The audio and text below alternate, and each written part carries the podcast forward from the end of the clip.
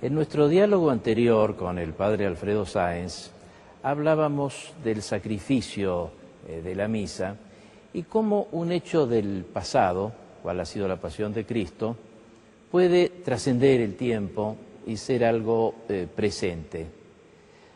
Ahora le voy a preguntar al Padre, precisamente este presente de la Eucaristía, ¿qué características eh, tiene? Sí, justamente a eso se refiere Santo Tomás cuando habla de, deja el tema sacrificial y pasa al tema del presente, eh, es decir, de la gracia que aquí ahora me da el sacramento de la Eucaristía. Cada sacramento tiene una gracia propia, la propia de la Eucaristía es la unión, dice él, la unión con Cristo ante todo y a través de él con la Iglesia. Y por eso se llama comunión. Así que está la mirada al presente, hace de la Eucaristía no ya sacrificio, sino comunión, que complementa lo anterior.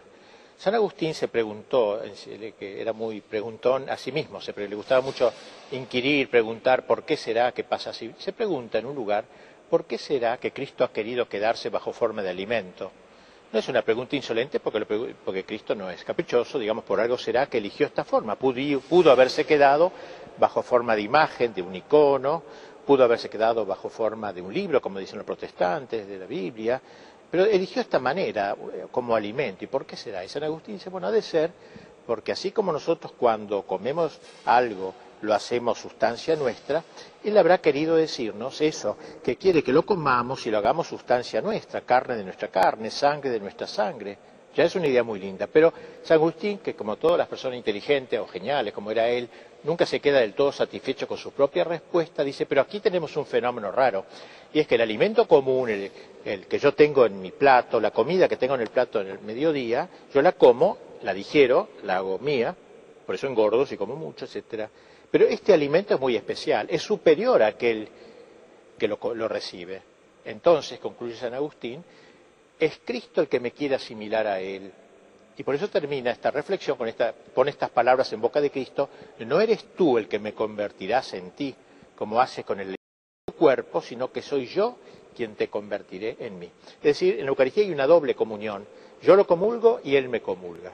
Es lo mismo que Cristo dijo en la última cena, yo en ellos y ellos en mí. Eso sería la comunión, ¿no? la unión.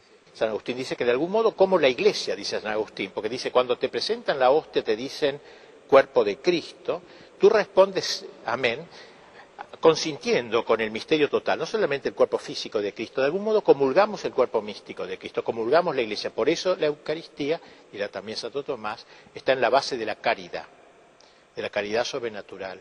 Porque si muchos somos uno en Cristo, como dice San Pablo, si Cristo nos comulga, todos los que comulgamos de esta iglesia, en el interior de Cristo no puede sobrevenir división.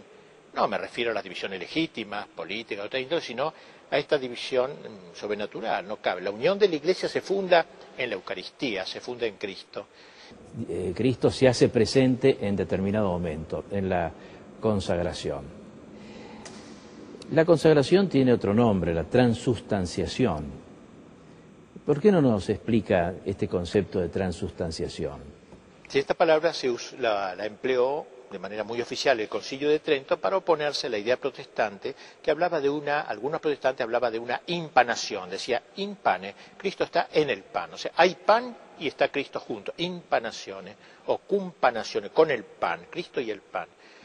La Iglesia Católica no acepta esto, el pan desaparece como tal, hay un cambio de sustancia, ya no hay más sustancia de pan, por eso transustanciación. Se pasa a otra sustancia, la sustancia del cuerpo, sangre y alma de Cristo. Ya no queda pan. Uno dirá, bueno, ¿cómo no queda pan? Yo estoy, sigo viendo pan. Claro, los ojos de la carne ven pan, pero los ojos de la fe saben que eso no es la realidad última, es el cuerpo de Cristo. Esos son lo que se llama accidentes, que es diverso la sustancia. Accidente, por ejemplo, es como nosotros tenemos, ¿cuál es nuestra sustancia humana? Cuerpo, alma. ¿Cuáles son nuestros accidentes? el color de los ojos, el color del pelo, qué sé yo, si salto bajo. Eso es accidental en el hombre, no es lo sustancial. Hay un cambio ahí de la sustancia, hay más sustancia de pan, sino el cuerpo de Cristo. Pero los accidentes, que es eso exterior, queda. Por ejemplo, yo huelo y huelo pan. Yo tomo la sangre de Cristo y siento gusto a vino. Como dice San Pablo, los sentidos te engañan. ¿Eh? te hacen creer una cosa y es otra cosa. Lo que decía San Pablo, una cosa veo y otra creo. Aún en partículas está el cuerpo de Cristo. Por eso en la misa a veces el sacerdote puede fraccionar, porque no alcanzan las hostias. En cada hostia de eso está Cristo entero, digamos así. Y, lo mismo pasa, por eso el respeto que hay que tener en relación con el cuerpo de Cristo, con esos accidentes, ¿no? que es el cuerpo de Cristo, lo que yo tengo en mi mano es el cuerpo de Cristo, no son los accidentes, es lo secundario, podríamos decir. Pero eso, como decíamos, pide la fe, porque un tipo que entra en una iglesia, por ejemplo, y ve y dice, ¿qué es esto? por qué se ponen todos de rodillas cuando están levantando una cosa blanca? Eh, es que el cuerpo de Cristo cree que uno está loco. La fe tiene cierta locura para la pura razón humana. Eh, porque el que no tiene fe no entiende nada de todo eso. ¿No? Se queda solamente. Entonces le parece absurdo un grupo de personas de rodillas. Pero nosotros debemos salvar todo el respeto que debemos tener al, al cuerpo de sangre de Cristo. ¿no? La transustanciación en el en el acto de su establecimiento, en la divina cena. Eh, ¿Qué pasó con los, con los apóstoles? ¿Entendieron lo que sucedía en ese momento? ¿Lo entendieron más tarde? Es muy difícil decir qué pasó adentro de ellos, ¿no?